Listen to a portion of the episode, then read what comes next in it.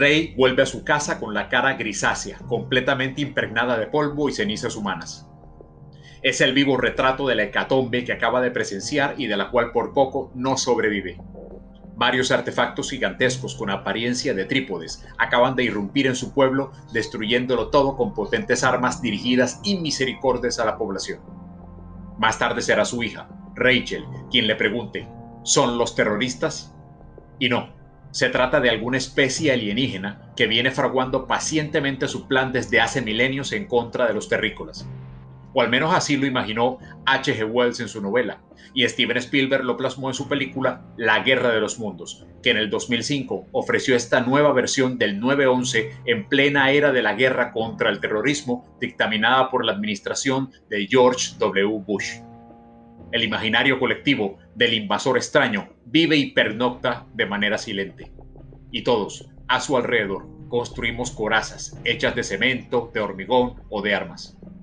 Hoy nuestro tema es la comunicación y los imaginarios. Bienvenidos.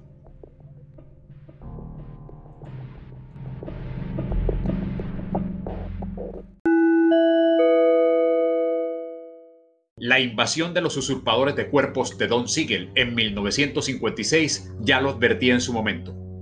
El recordado Dr. Miles insistió en ello hasta el final del filme. Ahora vienen por ti en pleno pogeo de la cacería de brujas anticomunista auspiciada por el senador Joseph McCarthy, la ciencia ficción supo recoger en clave metafórica ese miedo latente a la pérdida de las libertades individuales, a la supresión de la autonomía y al peligro de una invasión de parte de un enemigo informe, con el rojo como símbolo patrio y con un poder atómico equiparable a las peores profecías apocalípticas.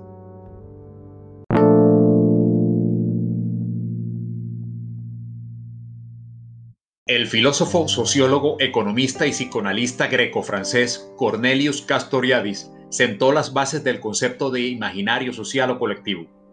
Partiendo de él, se asume que la realidad humana no está completamente determinada, sino que depende de una dimensión social e imaginaria.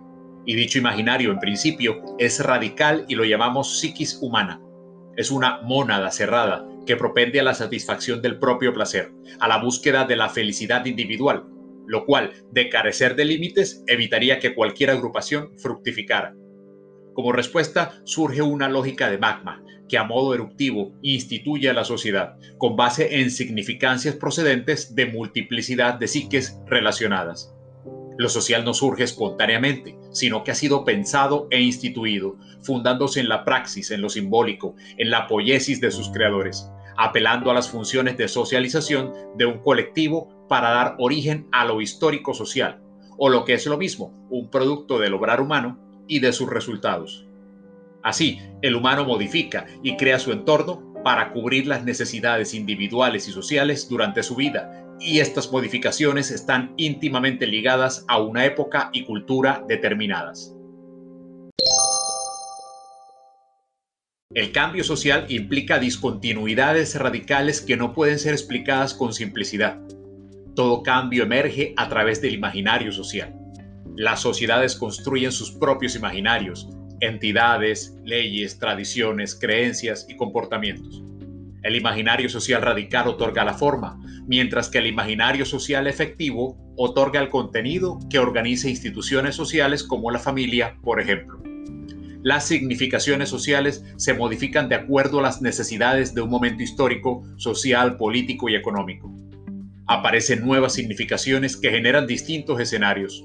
Los sistemas de comunicación e información, así como los fenómenos de la reproducción social, serán vitales para propagar imaginarios colectivos de manera eficaz, con consecuencias más o menos favorables para los grupos instituyentes.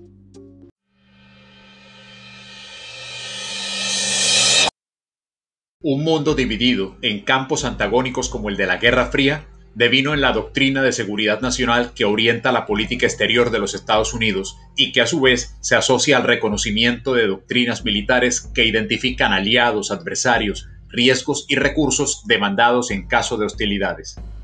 El pánico surge como consecuencia del temor por el conflicto, por la invasión inminente como imaginario social colectivo. Ello es germen para la guerra de los mundos y otras representaciones que ejercen de metáfora, pues la ficción hace parte de esa poiesis creativa. Examina, por ejemplo, el caso del tema zombie y su relación con el miedo al contagio, a la pandemia, al derrumbamiento de aquella zona segura protegida por un muro donde la familia se esconde. Pero esa es otra historia. Por lo pronto, estate atento a las solicitudes que este tema requiera. Y hasta el próximo episodio.